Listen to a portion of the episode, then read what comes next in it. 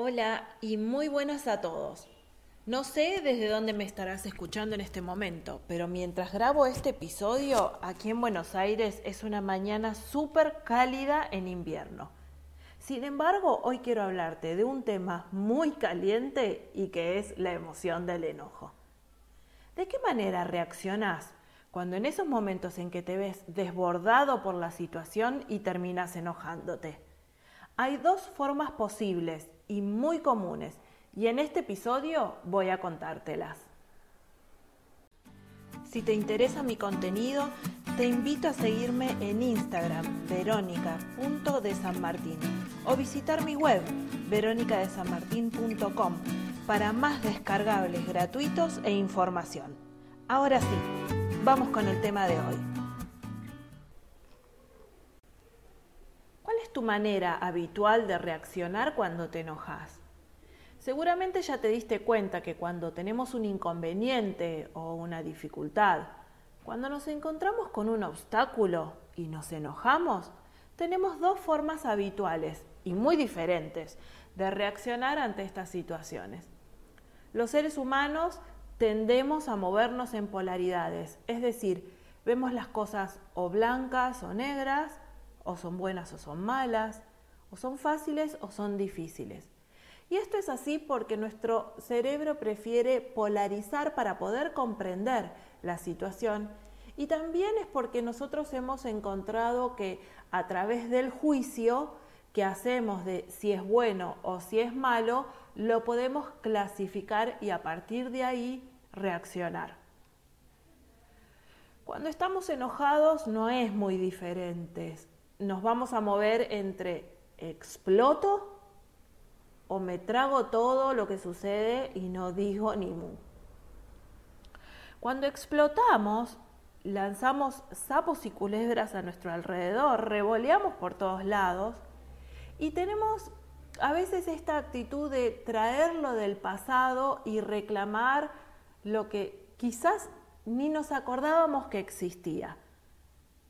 También tratamos de buscar culpables y queremos vengarnos de ellos, porque en, este dolor que sentimos lo que estamos tratando es un poco de calmarlo. Entonces necesitamos un culpable, necesitamos poder vengarnos. También estarán los que revolean cosas por el aire en su explosión. Cuando implotamos, tendemos a no decir nada, pero en realidad la conversación se hace interna.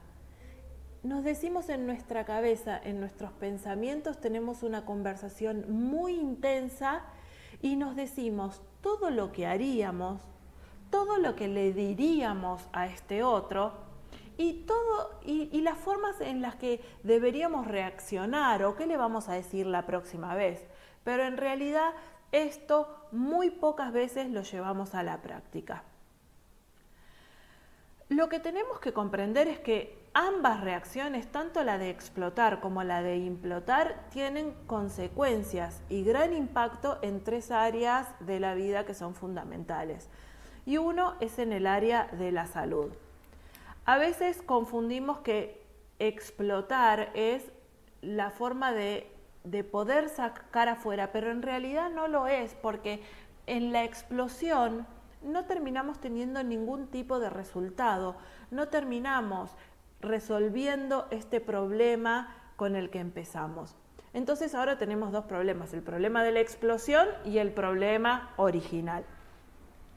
Entonces muchas veces tanto la explosión como la implosión terminan alojándose en el cuerpo y terminamos teniendo distinto tipo de síntomas. Otra área que se ve muy afectada por la reacción en el, enojo, la reacción desmedida, tanto en la explosión como en la implosión, es en el área de los vínculos. Porque si explotamos, terminamos dañando al otro o con eh, lo físico o con nuestras palabras. Y cuando implotamos, en realidad terminamos dañando al otro y nos dañamos a nosotros mismos también, porque al final no estamos sacando eso que queremos decir, no estamos resolviendo, nos estamos tragando todo Entonces, de una manera u otra, los vínculos se ven afectados porque no encuentran la solución.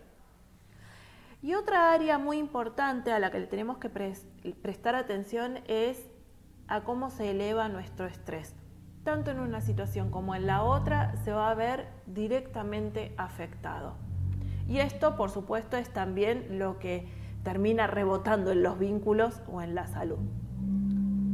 Pero esto no, no termina acá porque, en definitiva, lo que tenemos que empezar a notar es que tanto cuando nos enojamos en algunos momentos con algunas personas, explotamos, pero con otras implotamos y nos tragamos todo. Y estas reacciones no son más que juegos de poder, que se ponen de manifiesto según las circunstancias y según la persona que tengamos enfrente.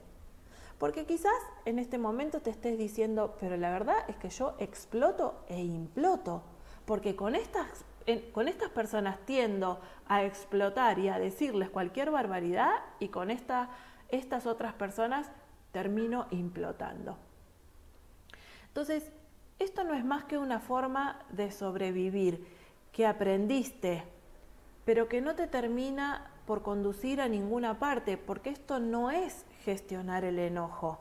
No es gestionar el enojo ni de una manera saludable ni inteligente emocionalmente hablando. Estas dos reacciones están llevadas hacia el afuera y creemos que es el otro el que debe cambiar, el que debe dejar de hacer, el que debe dejar de decirnos o el que debe hacer. Estamos poniendo todo en el afuera en vez de poder mirar en el, en el adentro, dónde aprendimos estos mecanismos, a dónde nos llevan estos mecanismos, qué nos están quitando estos mecanismos. La solución está en poder mirar hacia adentro y encontrar las claves de para qué reaccionamos de una manera o de otra o de ambas. Y poder aprender a acercarnos al camino del medio y poner la inteligencia emocional a trabajar a nuestro favor para que este juego de poder se convierta en un juego de empoderamiento, porque la, em, la inteligencia emocional se puede aprender. Si querés saber más sobre este tema del enojo y cómo solucionarlo, puedes ingresar a mi página web. Tengo material gratuito en veronicadesanmartin.com para que descargues. Y hay un ebook gratuito que tiene un ejercicio que te va a ayudar a manejar el enojo y también podés trabajar conmigo en el taller de gestionar el enojo con herramientas de coaching. Espero haberte dado un poquito de luz y haberte ayudado. Chao, nos vemos en la próxima. Espero que este contenido te haya servido para crear más conciencia.